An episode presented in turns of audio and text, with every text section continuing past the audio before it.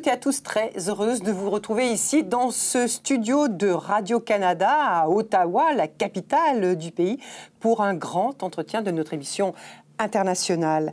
À mes pour conduire euh, cette interview, Hélène Jouan, correspondante du journal Le Monde, partenaire de cette émission de TV5 Monde.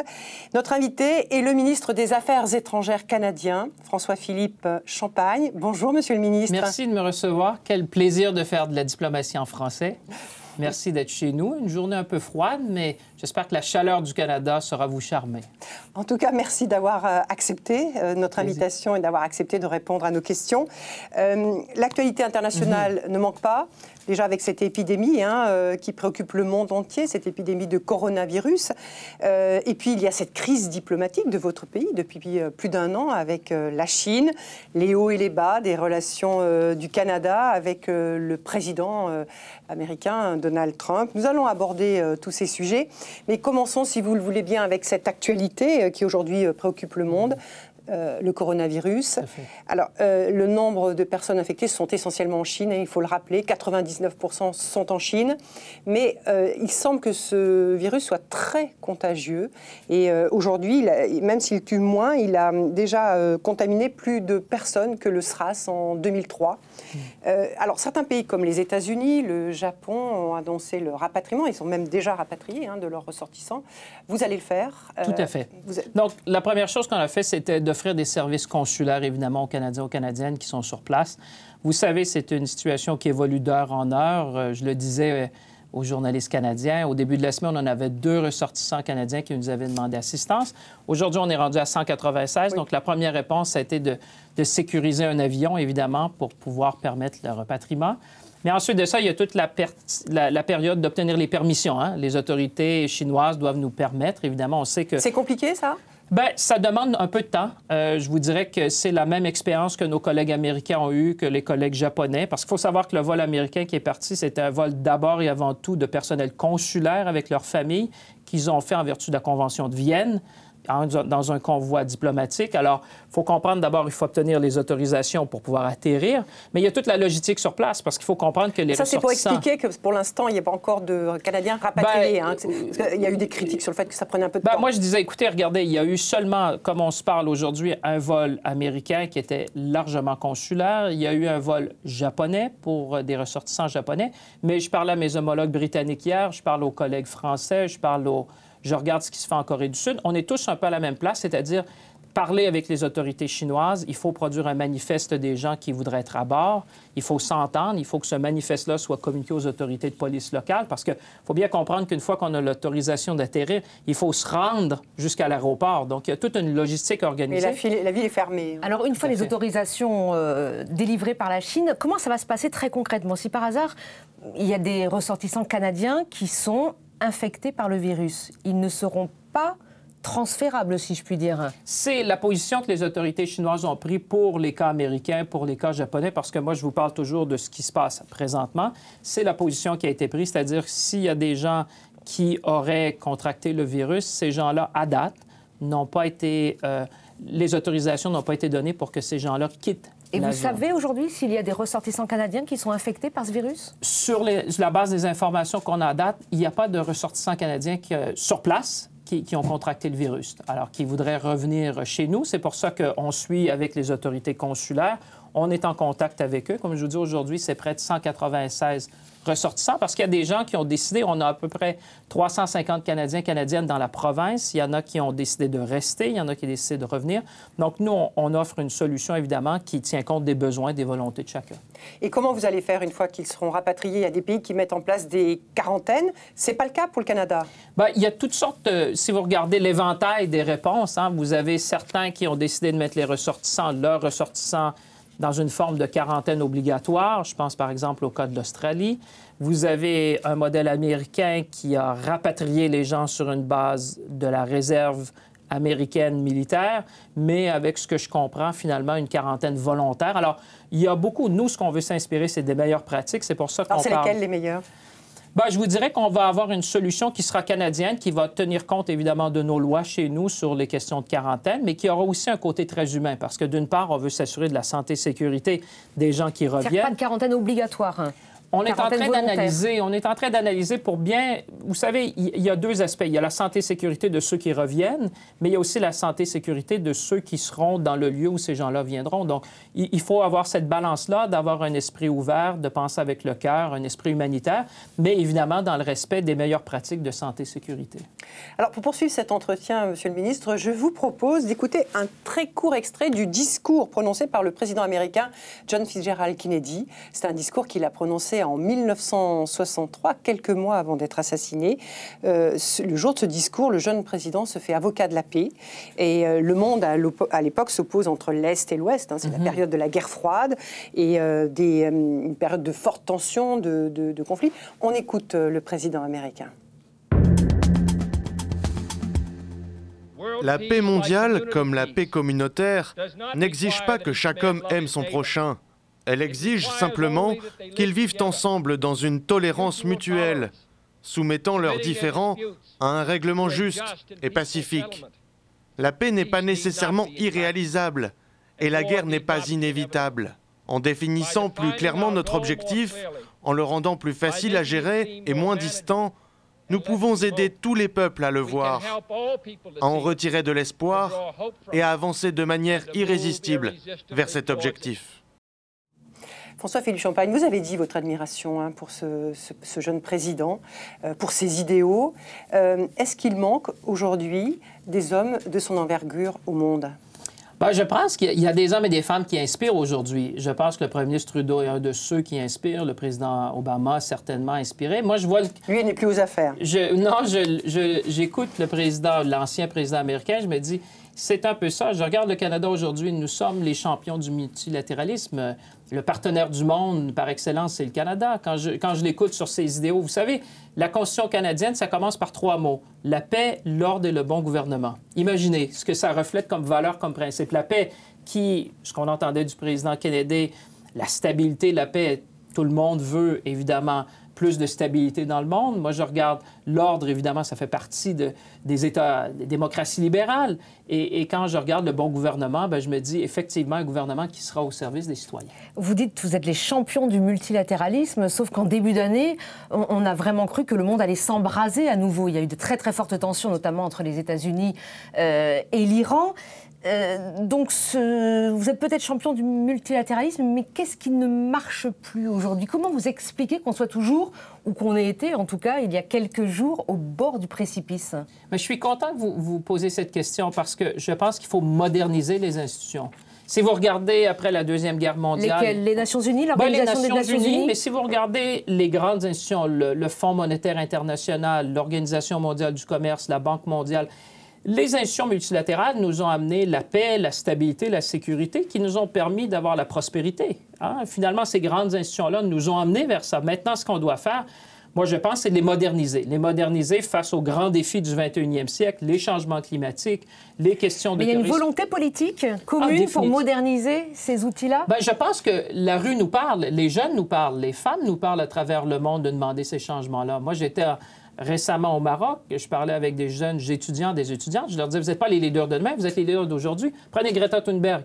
Une personne, le pouvoir d'une personne sur la Terre, de mettre en évidence la crise climatique, de nous demander à tous... Elle alerte, mais elle dit aussi, les gouvernants n'en font pas assez. Ben, c'est pour ça que je pense que cet appel-là, cette conscientisation sociale-là est nécessaire. Moi, je pense qu'il y a un rôle pour les gouvernements, il y a un rôle pour l'entreprise privée, il y a un rôle aussi comme citoyen et citoyenne de la Terre. Je pense que chacun doit contribuer. Ce qu'elle a fait, c'était cet éveil-là, ce, cri d'alarme, ce cri du cœur qui nous a tous interpellés et qu'aujourd'hui, nous, évidemment, on, parle souvent du Canada comme un leadership positif dans le monde, que ce soit à l'ONU. Oui, mais alors, Monsieur le ministre, parlons justement du leadership du Canada. Mhm. Il y a 63 ans, votre, un de vos mhm. illustres prédécesseurs, le ministre des Affaires étrangères, Lester B. Pearson, voilà, a eu le prix Nobel de la paix parce que c'est lui qui a inventé, c'est le père des, casques bleus. Hein. Il a réglé la, crise du canal de Suez en proposant une intervention. C'était la première opération de paix des casques bleus.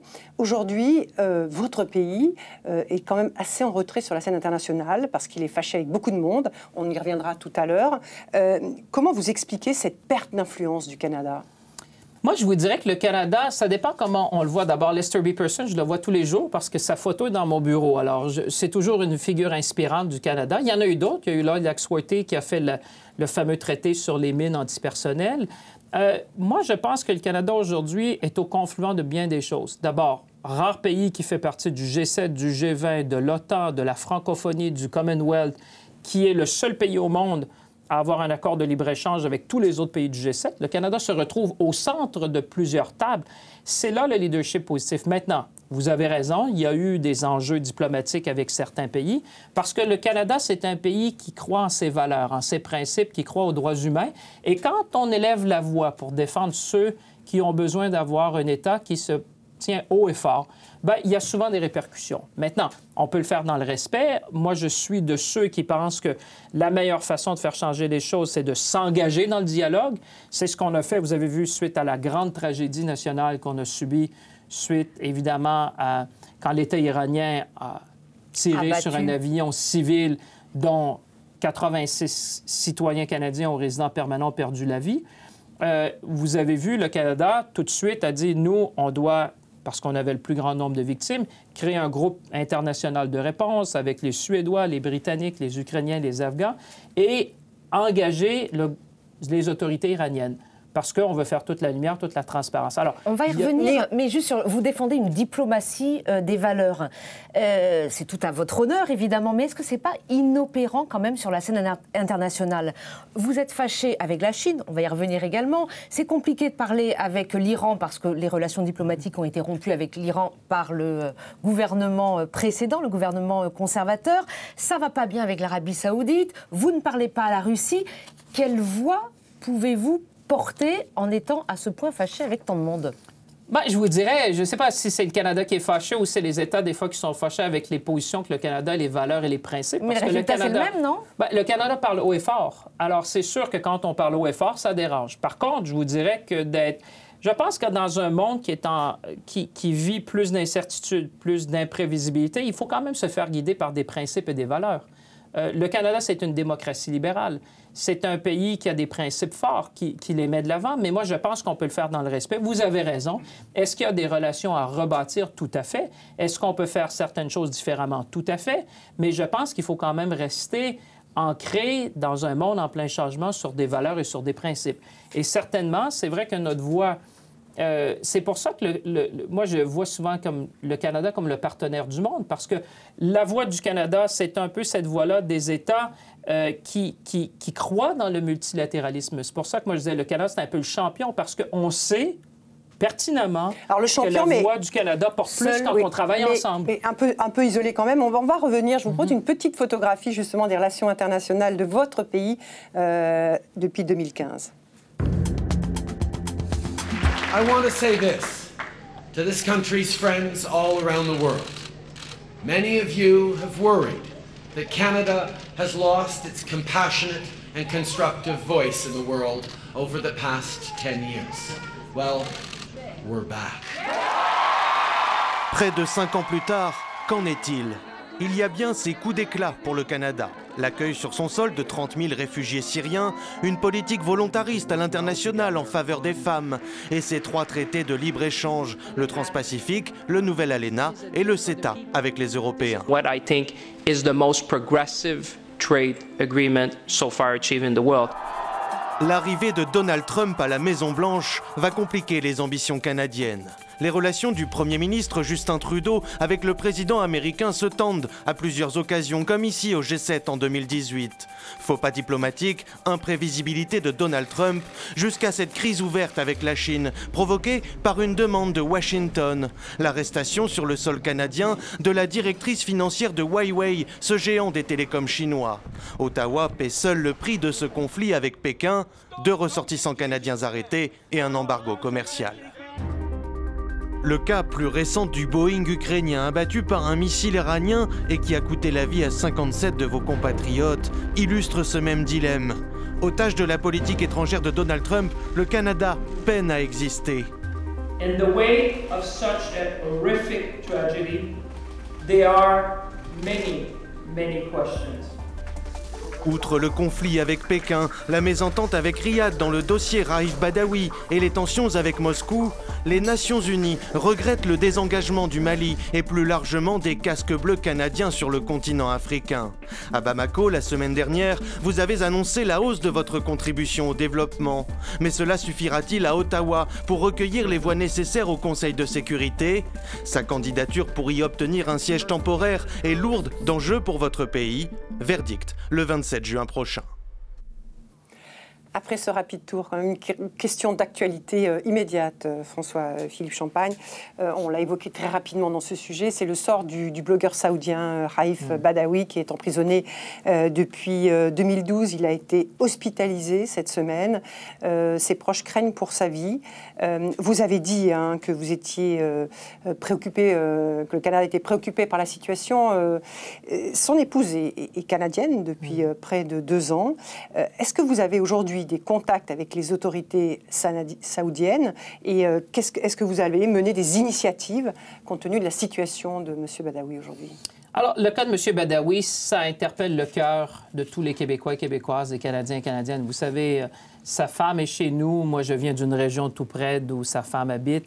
Euh, ça nous interpelle depuis le début. Évidemment, le, Canada a toujours utilisé à toutes les opportunités sa voix pour dire qu'on doit libérer Raif Badawi. Euh, le Canada est un des champions de la liberté de presse, vous savez. Oui, mais vous dites ça, mais il y a des craintes sur sa vie, là, en ce moment. Bien, effectivement. Alors, nous, on, utilisera aussi la réunion du G20, euh, certainement, pour faire euh, pression, pour mettre en perspective ce cas-là, qui, je pense, les autorités saoudiennes doivent éventuellement s'intéresser de façon plus directe, je pense, à ce dossier-là. Nous, on le fait à chaque fois qu'on avait une chance de le faire. Mais encore là, on vient au multilatéralisme. Si le Canada parle seul pour défendre les droits humains, si le Canada parle seul pour défendre des valeurs de la liberté de presse, si le Canada fait des actions seul, moi, ce que j'en profite, on est ici dans une tribune de la francophonie. Moi, je rêve d'une francophonie diplomatique qui prend position, qui dit un instant, ça ne convient pas. Vous vous sentez seul? Vous vous sentez seul? Ben, parfois, vous savez, quand on, quand on défend des idéaux, oui. Mais l'histoire, c'est ça. Mais qu'aimeriez-vous alors voir euh, euh, relayer ce ben, message fort que, vous portez aujourd'hui? On a une opportunité unique. Là. On, se parle en francophonie. Alors pourquoi la francophonie? La France, peut-être? Vous attendez ben, plus d'engagement de la France à vos côtés sur le dossier je pense, euh, Les démocraties libérales. Vous savez, aujourd'hui, il y, a toutes sortes de courants dans le monde. Hein. On peut faire le tour du globe, mais je pense que... Puis on le fait, hein, les démocraties libérales, que ce soit la relation particulière historique entre le Canada et la France, par exemple. On, on est ensemble parce qu'on partage beaucoup de valeurs, une langue, une culture. Mais je le fais avec nos collègues allemands, je le fais avec nos collègues britanniques, euh, dans une certaine mesure avec les collègues américains. Moi, je pense que l'enjeu aujourd'hui, c'est les démocraties libérales qui continuent de parler haut et fort. il faut le faire que ce soit des enjeux sur le climat, que ce soit... Elles ne le font pas ben, assez. moi, je pense que je, suis toujours fier de voir. C'est pour ça quand je dis le, le Canada, c'est un peu le champion du multilatéralisme, parce que vous avez raison qu'on est face à des grands enjeux. Mais prenez par exemple, vous parliez du cas euh, de l'avion qui a été abattu par l'Iran. Quand le Canada a créé le groupe de réponse internationale, vous avez vu l'impact mondial que ça a eu? Bien, moi, je pense qu'il y a des causes comme ça qu'on peut travailler ensemble pour justement faire avancer les choses, être un peu la voix de ceux qui ont moins de voix. Moi, j'arrive de l'Afrique et je peux vous dire sur les 50 Vous étiez au Mali, c'est ça? Au Mali, au Maroc, on y mm. retourne la semaine prochaine. Je peux vous dire qu'il y a beaucoup de gens qui disent pourquoi le Canada au Conseil de sécurité? Parce que le Canada nous fera une place. Le siège est assez grand pour avoir une place aux côtés du Canada. parce que vous êtes candidat effectivement à un siège non permanent euh, des Nations Unies et ça sera l'actualité euh, fin juin. Tout à, fait. Euh, mais je voudrais que, si vous voulez, qu'on aborde maintenant vos relations avec la Chine hein, et la crise diplomatique majeure que vous avez avec ce pays. le Canada est enlisé aujourd'hui dans une crise diplomatique avec la Chine. Un rappel rapide des faits.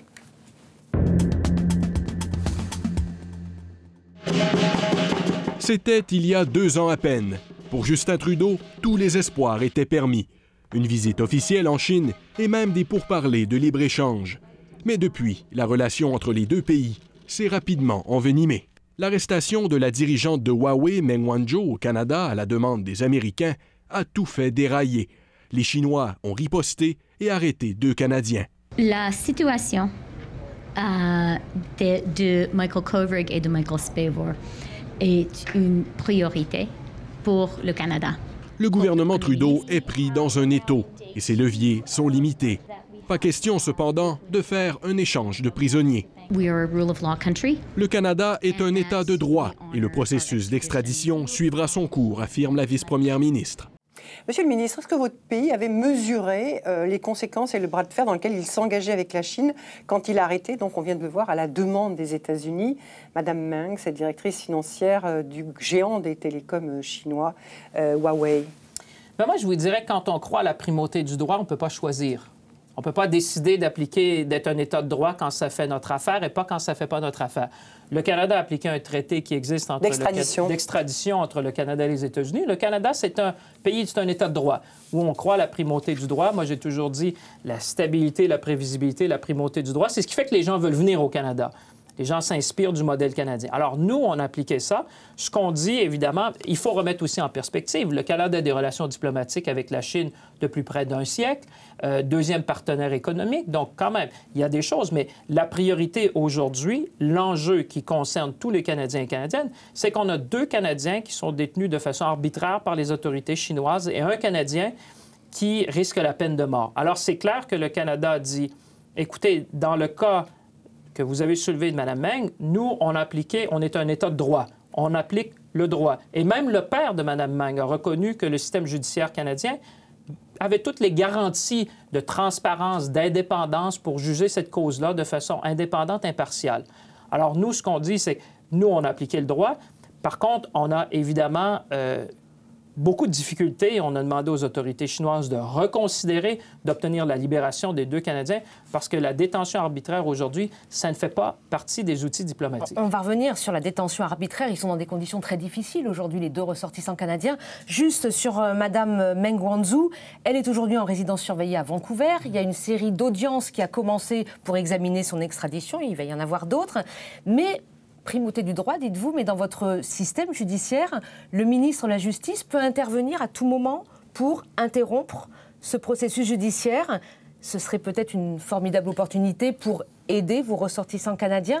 Est-ce que c'est une intervention qui est envisagée aujourd'hui au gouvernement? Moi, je vous dirais que les gens trouveraient certainement bizarre que lorsqu'un tribunal est saisi d'une cause, comme ce tribunal est saisi en Colombie-Britannique, où on est en train de d'analyser la preuve qui est présentée, la défense, la couronne, je pense qu'on doit laisser ce processus-là. Quand on est un État de droit, euh, les gens comprendraient mal qu'on intervienne dans le milieu d'un procès qui a cours. Donc, pas d'intervention. La, la discrétion ministérielle arrive, comme vous savez, une fois qu'il y a une décision judiciaire, le ministre de la Justice, le procureur général du Canada, devra, dans chaque cas d'extradition, garde ce pouvoir-là résiduaire d'autoriser ou non l'extradition.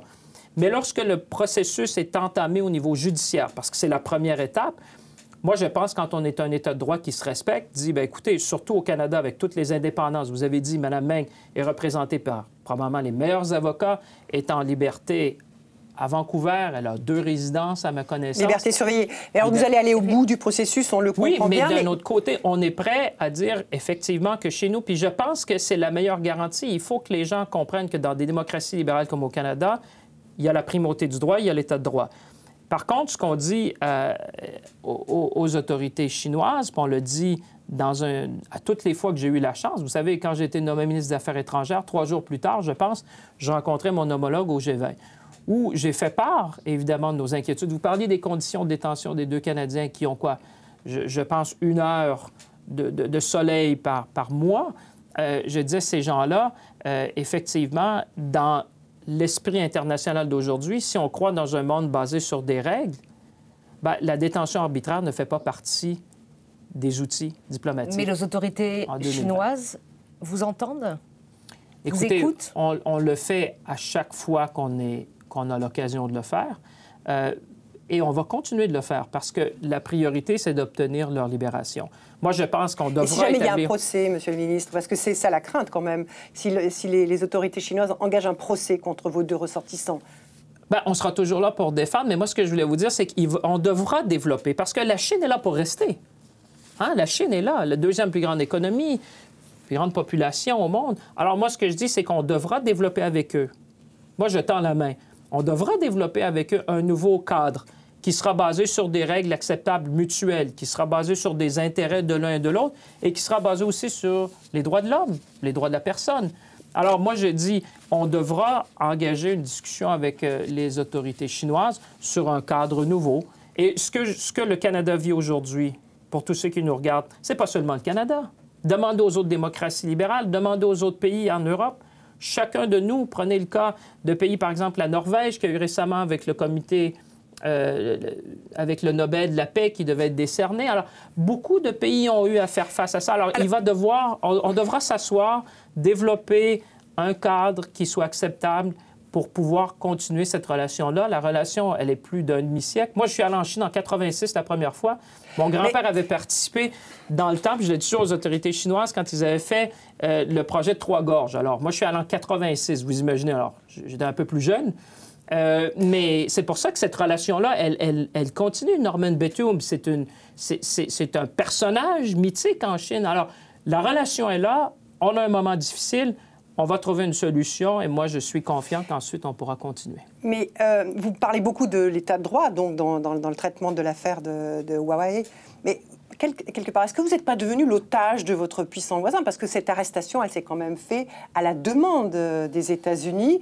C'est votre principal partenaire économique. Est-ce qu'aujourd'hui, vous n'êtes pas l'otage de la politique américaine? Moi, je ne pense pas qu'on choisit. Quand on a un traité d'extradition, il y a des règles précises. Quand je le dis encore, quand on est un État de droit, on, on suit la procédure normale qui doit être suivie dans ces cas-là. Bon, alors, Présentement, le tribunal est en train de regarder. Vous savez, dans la séparation des pouvoirs chez nous, c'est le judiciaire qui est en train de rendre une décision. Nous, on continue évidemment les efforts diplomatiques pour. Oui, mais avec les États-Unis, la question portée sur les États-Unis, c'est-à-dire que voilà, vous dites c'est un traité qui fait qu'on a agi dans cette affaire mais euh, en quelque sorte, comme avec l'affaire iranienne, mhm. est-ce que vous n'êtes pas euh, un peu, je redis le mot, otage Est-ce que vous ne payez pas un peu seul le, prix de cette bah, extradition, de cette demande d'extradition C'est ça, moi je dis toujours non, mais pendant ce temps-là, Donald Trump a signé un accord commercial avec la Chine, sans faire beaucoup de cas visiblement. je peux vous dire qu'on a soulevé cet enjeu-là avec euh, le, président américain. La dernière fois qu'on s'est vu, par exemple, au G20, on a dit des discussions régulièrement avec eux. Mais moi, ce que je dis plutôt, c'est que ça nous prendra un nouveau cadre, un cadre qu'on devra réfléchir ici au Canada. Mais, mais je dis souvent, le Canada n'est pas le seul pays aujourd'hui à se poser ces questions-là. Comment avoir une relation euh, effectivement avec la Chine? Par contre, moi, je dois saluer, on voit par exemple, vous parliez euh, du euh, coronavirus, on voit les autorités chinoises prennent toutes les mesures en place, euh, gèrent cet enjeu-là sanitaire de façon... Plus transparente qu'elle ne l'avait fait, notamment en 2003. Alors, moi, je dis, il y, a des, il y, a, beaucoup de choses. Vous savez, nous, on reçoit beaucoup d'étudiants chinois, il y, a, le commerce. Alors, il faut, il faut obtenir la libération des Canadiens et ensuite de ça, on sera capable, évidemment, de continuer cette relation-là qui dure. Parce que les, les, relations entre États, il faut regarder ça sur des décennies. Bien sûr. Mais vous, vous parlez de de, vos relations avec euh, votre grand voisin, là, les États-Unis, de discussions que vous avez avec lui euh, au, G20.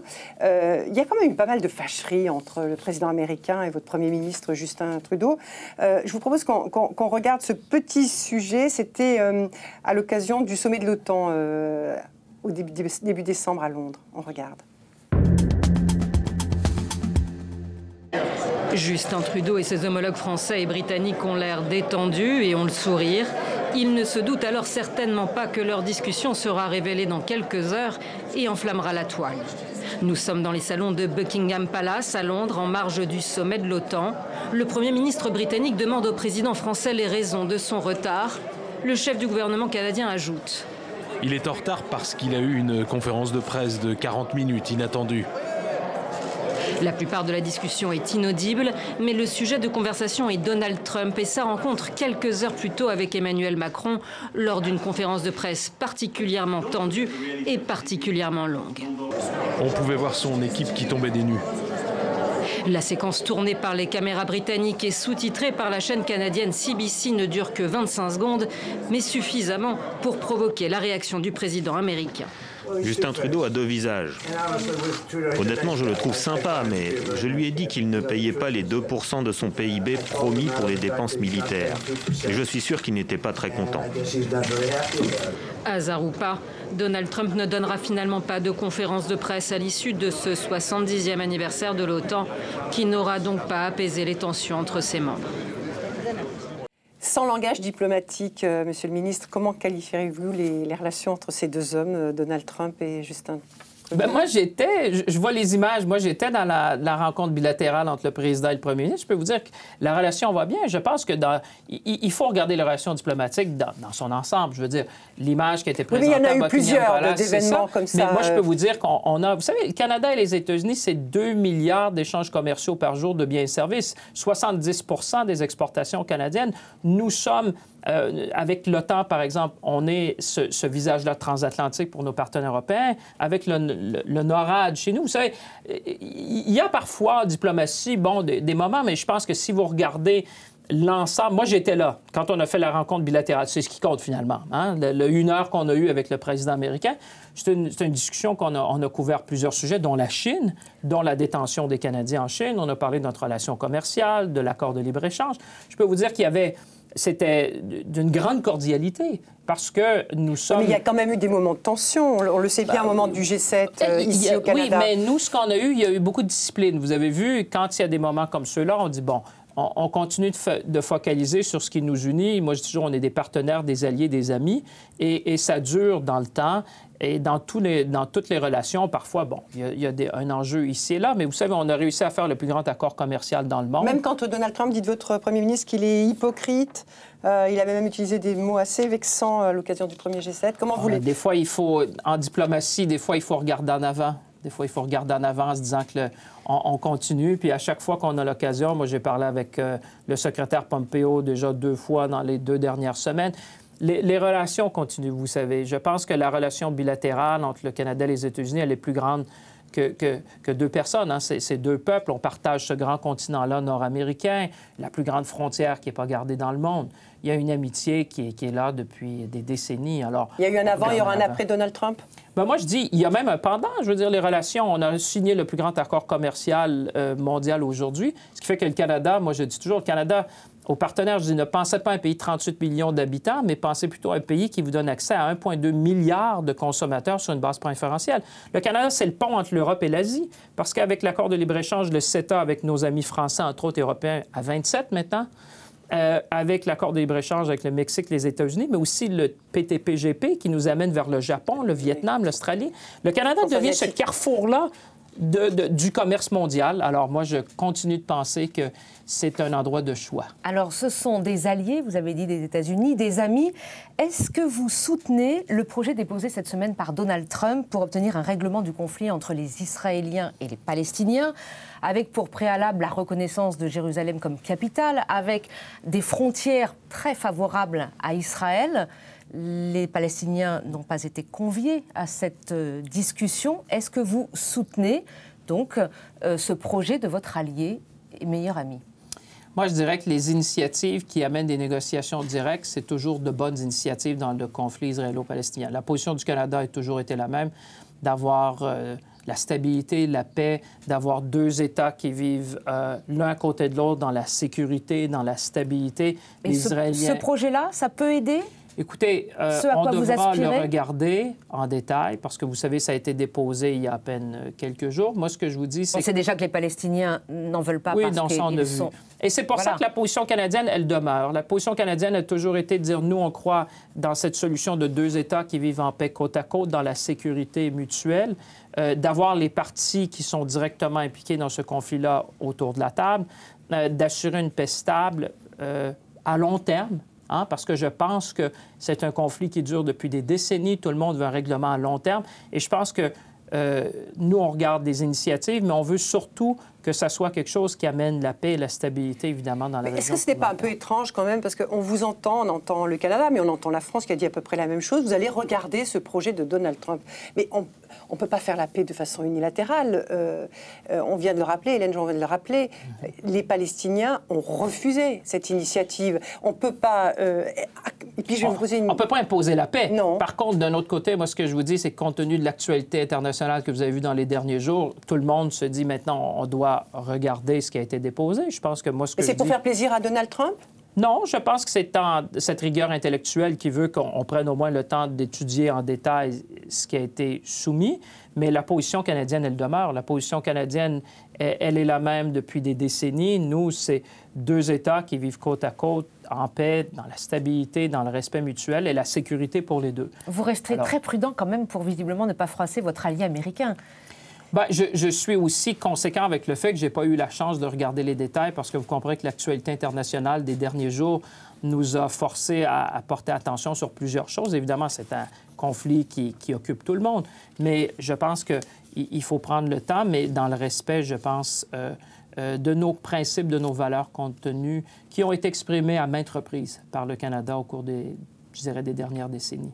Et pour poursuivre cet entretien euh, dans le contexte des relations compliquées euh, de, que vous pouvez avoir avec euh, les Américains, avec, de, enfin, en tout cas l'Amérique de Donald Trump, ce, un mot sur la crise entre les États-Unis et, l'Iran. Mhm. Vous n'étiez pas au courant de la frappe américaine qui a, sur le, le, général iranien Qassem Soleimani à Bagdad. Est-ce que vous auriez aimé être informé? Ben, je pense quand on travaille ensemble comme alliés, ça a été dit par plusieurs que euh, d'avoir le plus d'informations possible, c'est toujours judicieux parce que quand on est allié comme nous, moi je l'ai dit, même j'ai parlé au président du Parlement irakien à deux reprises, euh, j'ai parlé évidemment au ministre des Affaires étrangères iranien suite à, l'incident quand ils ont abattu euh, le PS-752. c'est sûr que dans le cas de cette frappe-là, comme allié, on aime toujours avoir le plus d'informations possible. Vous l'avez dit à l'administration américaine que vous regrettiez de ne pas avoir été informé? Ben, je pense que tout le monde disait généralement que comme allié, quand on travaille ensemble, soit dans la coalition, soit dans la force de l'OTAN qui, est présentement là-bas, euh, on, a toujours à cœur la santé et sécurité des hommes et des femmes qu'on déploie. Vous savez, le Canada a été le champion aussi de cette politique-là féministe étrangère où on déploie beaucoup de femmes dans nos contingents de paix dans nos contingents de formation. Alors, ce que je dis, c'est que comme, comme partenaire, comme allié, euh, on, a tous avantage à partager pour pouvoir avoir la meilleure réponse, évidemment, sur le terrain. Mais est-ce que, du coup, dans cette euh, tragédie, c'est-à-dire le fait que les Iraniens et tiré accidentellement sur ou ce abattu, ou abattu. Euh, Parce que ça semble être bien quand on dit tirer. Ça semble embellir. Moi, je veux dire, ils ont abattu Non, non, il n'est pas question d'embellir, effectivement. Euh, euh, Justin Trudeau a, tout de suite ciblé l'Iran, rendant l'Iran coupable et responsable, si je puis dire, de cette tragédie. Mais il a aussi ajouté s'il n'y avait pas eu tension et une escalade récemment dans la région, ces Canadiens seraient en ce moment chez eux avec leur famille. Mm. Est-ce que vous considérez que les États-Unis, d'une certaine façon, sont aussi responsables de ce qui est arrivé? Notre priorité, ça a été d'abord d'aider évidemment les familles. Au niveau consulaire, s'assurer du rapatriement des corps. Maintenant, on est, vous savez, je suis, comme on se parle, j'ai rencontré le président de l'Organisation civile internationale parce que vous savez, un des enjeux qu'on a présentement, c'est les boîtes noires les fameuses boîtes noires qui sont toujours en Iran. Et toujours pas accès. Les Canadiens n'y ont toujours pas accès. Ben non, et l'annexe 13 dit l'annexe 13 de la Convention euh, de Varsovie, qui, est, qui, complémente l'accord de Montréal, dit que ça doit être fait sans délai. Alors, c'est pour ça que j'ai parlé au président de l'Organisation civile internationale, parce qu'on doit agir. Mais en même temps, on doit avoir une enquête criminelle pour déterminer qui est responsable. Et ensuite de ça, on doit avoir une compensation pour les familles. Quand tout ça, sera fait, on pourra peut-être se poser des questions sur la genèse du, pourquoi. Mais il faut quand même admettre que c'est des missiles iraniens sur le territoire iranien qui ont été commis de toute évidence parce que l'État iranien, le régime iranien a admis que c'était eux. Et moi, je dis toujours, quand on admet la responsabilité, bien, il y a des conséquences. Et les conséquences, pour moi, c'est la transparence. C'est d'aller au fond des choses, c'est de faire la lumière. Moi, je l'ai répété au ministre iranien. J'ai dit, plus vous aurez de transparence, plus la communauté internationale vous jugera sur la transparence que vous donnez. Quel moyen de pression avez-vous pour exiger cette transparence? On l'a dit tout à l'heure. La communauté internationale. Moi, je le dis toujours, les familles ont des questions. Le Canada a des questions, le groupe international qui s'est réuni a des questions, mais le monde regarde l'Iran. Le monde a des questions parce que dans un enjeu comme celui-là, dans une tragédie qui, est, horrible hein, quand même en 2020, d'avoir un aéronef civil qui se fait abattre dans un espace aérien qui était ouvert, dans un aéroport ouvert, il y a beaucoup de questions. Moi, j'ai rencontré des familles qui étaient déchirées, les gens sont furieux. Les gens se disent, mais comment en 2020 on peut arriver? Alors, on doit, on se doit, dans le respect des, familles, de trouver des solutions, d'être meilleurs comment on peut réformer le système? C'est un peu ça quand je vous dis un peu le Canada euh, champion du multilatéralisme, c'est que on se posera, d'abord, on va tout faire pour avoir la lumière sur ça, mais on, va aussi se poser des questions, comment on peut prévenir? il faudrait arriver à la fin de plus jamais. Monsieur le ministre, vous, vous dites champion du multilatéralisme, mais vous n'aviez plus de relations diplomatiques avec euh, l'Iran depuis 2012. Hein. Euh, c'était Stephen Harper qui avait, ordonné, qui avait, ordonné, la fermeture de l'ambassade iranienne canadienne à Téhéran. Il avait chassé tous les diplomates iraniens euh, en poste au, Canada. Alors, euh, comment on peut avancer dans le multilatéralisme quand on ne parle plus, comme c'était là le cas avec l'Iran Et est-ce que, du coup, euh, si la transparence et si l'enquête est faite sur cette tragédie, mm-hmm. est-ce que ça va être le moment de renouer des relations diplomatiques avec l'Iran? Mais moi, je crois au dialogue. Vous l'aviez bien évoqué. Je pense que même quand on partage très peu de choses, on doit quand même dialoguer parce qu'on doit avancer. Moi, je disais, Autant quand je parlais aux autorités iraniennes, mon cœur pleurait d'un côté, mais je devais agir avec ma tête parce qu'à la fin, je suis le seul pont entre le Canada et l'Iran en termes de voie diplomatique. Alors moi, je suis un de ceux qui pensent comme ça, mais je dis, je juge l'Iran non pas par leurs paroles, mais par leurs gestes. Et je juge jour après jour. C'est un peu comme on disait en anglais, euh, trust but verify. Moi, je dis plutôt faites et je vérifie.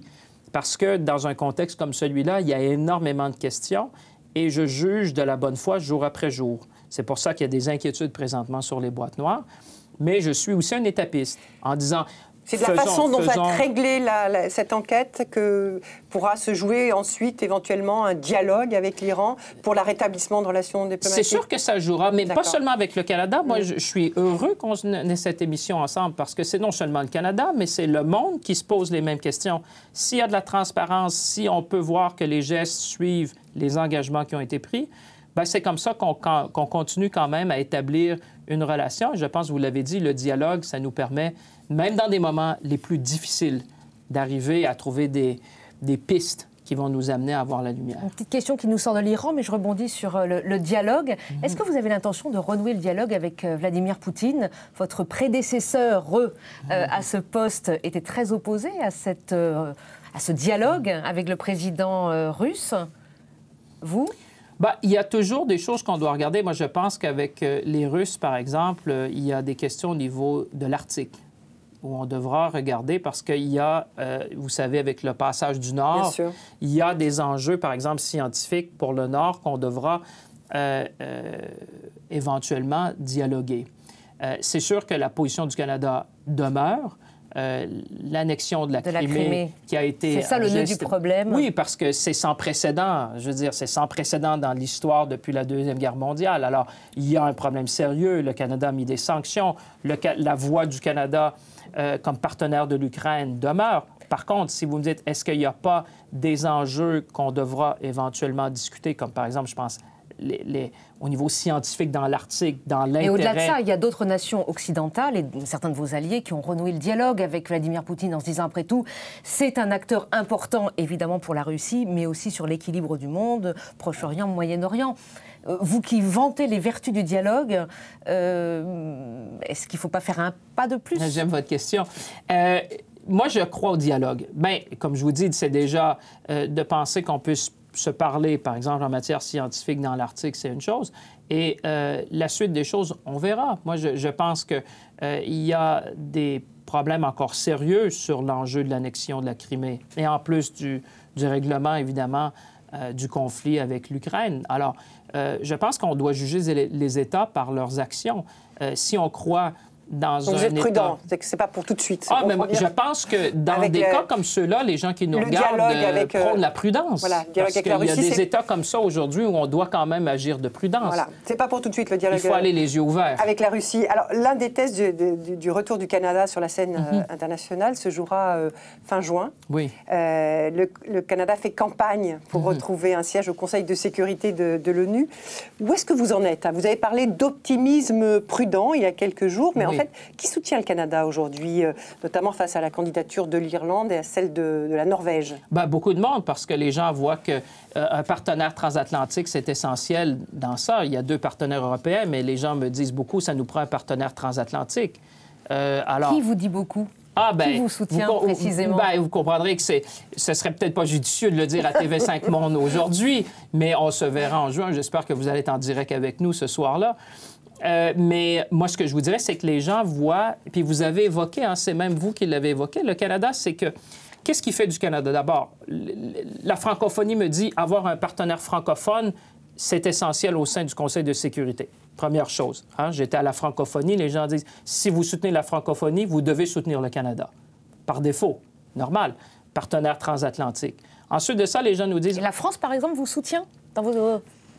La France a, sa position. C'est un appel à l'Organisation internationale de la francophonie. Vous savez, les, pays permanents, juste pour être clair, les pays permanents ne dévoilent jamais le, soutien qu'il donne. Est-ce que c'est un appel à l'Organisation internationale de la francophonie?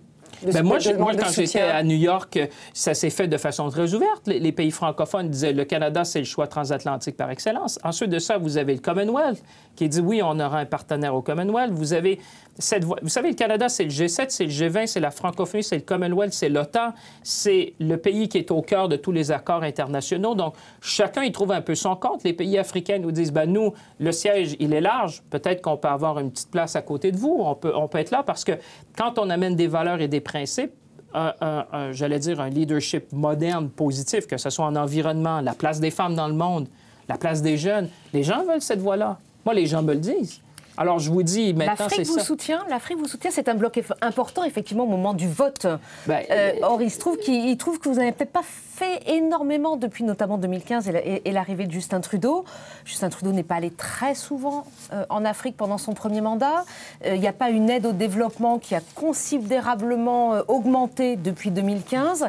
Est-ce que vous êtes prêt à donner des signes supplémentaires euh, vis-à-vis de l'Afrique qui pourrait, du coup, vous aider à ben, obtenir ce siège au Conseil Moi, de sécurité. Moi, je suis allé, le premier voyage, je pense, que j'ai fait, c'était au Forum d'Aswan en Égypte. Je suis retourné au Mali récemment, voir euh, aussi nos amis marocains. Et quand vous regardez, c'est l'impact que le Canada peut avoir. Je prends la mission, par exemple, du MINUSMA au Mali. Les gens me disent, oui, il y a un certain contingent canadien, mais qu'est-ce que les Canadiens font? Des Canadiennes, je dirais même, parce que la commandante des forces de police, c'est une Canadienne. Elle me dit, nous, ce qu'on a amené dans les forces de paix de l'ONU, c'est la police de proximité. Et ça, ça devient un enjeu, j'allais dire, dans toutes les missions de paix. Donc, on amène des pratiques, parce que vous savez, des fois, il y a le chiffre, mais il y a l'impact. Le Canada. Les Européens vous reprochent de ne pas assez vous engager sur le chiffre. Mm. Oui, mais je vous dirais sur l'impact pour arriver du Mali de façon très précise, ou par exemple d'avoir fait l'initiative qu'on appelle LC avec plus de femmes dans les contingents, ce que le Canada a réussi à faire. On n'est pas à comparer ce que l'un fait, mais moi je vous dis ce que le Canada essaie d'amener de positif, plus de femmes dans les contingents de paix. La police de proximité, quand vous parlez aux Maliens, nous disent, Monsieur Champagne, ce que vous avez réussi à faire. C'est pas moi, le mérite appartient aux forces de police, aux femmes surtout dans le contingent qui sont là-bas, qui sont en train de transformer la façon de faire ce qu'on appelle des services de police dans des missions de paix des Nations Unies. Alors moi, je me dis, c'est pas toujours le norme, c'est l'impact. Euh, J'étais récemment dans la force euh, en Égypte. On me dit, Monsieur Champagne, le contingent canadien est réduit, mais la plupart des postes que nous avons, c'est des postes de commandement. Donc, avec nos partenaires français, par exemple, euh, au Mali, on arrive à faire beaucoup de choses. Alors, chacun apporte. Moi, je ne dis pas que le Canada, c'est mieux, mais ce que je dis, c'est que le Canada fait une différence dans le monde. Vous parlez de la France. Est-ce que vous attendez un soutien d'Emmanuel Macron pour, votre, pour ben, ce poste? Le président est toujours... Euh, moi, j'ai eu plaisir à le rencontrer plusieurs fois. Le président a toujours... J'étais un grand ami, je pense, du Canada. Le président Macron a toujours été. C'est des valeurs, c'est une langue, c'est une culture. C'est moi, je dis souvent, c'est cette relation-là spéciale historique. c'est cette relation-là que les pays veulent transatlantique. Le Canada, c'est ce morceau-là d'Amérique du Nord avec cette culture-là européenne. Et alors, c'est sûr qu'on a une relation privilégiée avec les Français. vous attendez qu'ils vous soutiennent. Euh, poursuivons peut-être cet entretien. Vous avez parlé euh, au, début de cette interview de Greta Thunberg, mhm. donc de la lutte contre le réchauffement climatique. Euh, alors, ces dernières années, le, Canada, même s'il a beaucoup défendu mhm. l'accord de Paris, n'a pas réussi à remplir ses objectifs hein, en matière de, réduction de gaz à effet de serre. vous possédez par ailleurs à l'ouest la troisième réserve de, mondiale de pétrole, derrière l'Arabie saoudite et les Vénézuéliens Venezuela. On regarde un extrait d'un reportage sur l'Alberta, mhm. qui est cet État. D'abord, il y a la forêt boréale, à perte de vue. Et puis cette tache sur l'horizon. Encore quelques minutes, et la Terre ressemble à la Lune. Plus un seul arbre, Plus une seule racine. Les machines rabotent la surface. C'est une mine à ciel ouvert, une mine de pétrole.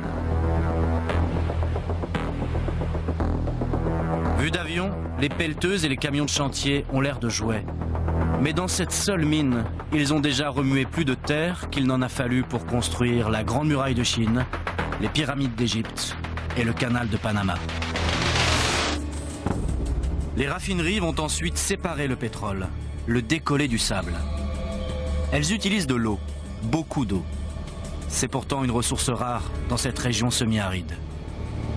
Été comme hiver, l'eau du fleuve est pompée, recyclée, puis rejetée.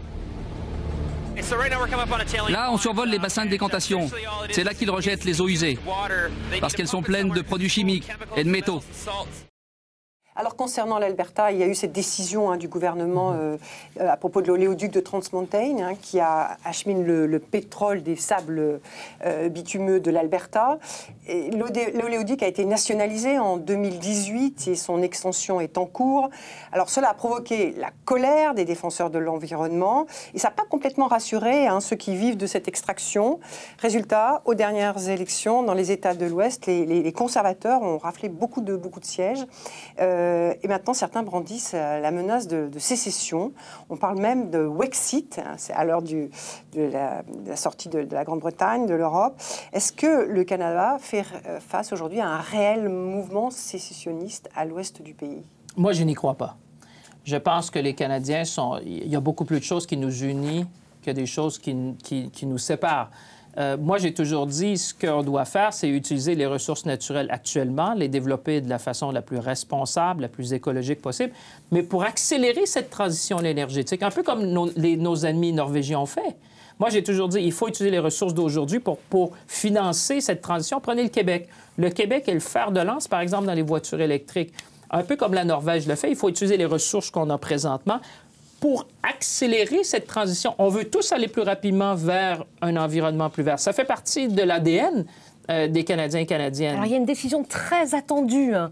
Euh, c'est celle que le gouvernement, votre gouvernement, mhm. doit prendre sur euh, un autre projet qui est la mine de Tech Frontier comme ça qu'on dit frontière ben, Je pense que oui, en anglais Tech Frontier, mais oui, vous êtes tout à Tech fait Frontier, voilà. Euh, une mine à ciel ouvert, sable bitumineux, beaucoup d'emplois à la clé, beaucoup de retombées économiques, mais pas du tout écologiques, évidemment. Qui est-ce que vous allez mécontenter en prenant votre décision? Les Albertains ou les défenseurs de l'écologie et Greta Thunberg. Et en 30 secondes, parce que nous arrivons au terme de cette émission. en 30 secondes. Challenge. Alors, moi, je dirais, l'idée, c'est pas de, déplaire, l'idée, c'est d'essayer de réconcilier. Nous, on a toujours dit que l'économie et l'environnement en, 2020, c'est pas un choix qu'on doit faire entre l'un et l'autre. L'idée, c'est d'essayer de concilier. Mais là, on ouvre ou pas cette On aura une décision à prendre et on, on l'expliquera aux Canadiens, aux Canadiennes. Vous avez raison, ça sera une décision qui sera prise dans les prochaines semaines. Merci beaucoup. Merci de m'avoir reçu et bienvenue au Canada encore. C'est un plaisir de vous avoir. Merci d'avoir accepté de répondre euh, aux questions euh, d'Hélène Journe du journal Le Monde, partenaire de cette émission de TV5 Monde. Merci à vous toutes et à vous tous de nous avoir suivis. Merci de votre fidélité et à bientôt la semaine prochaine. Rendez-vous à Paris.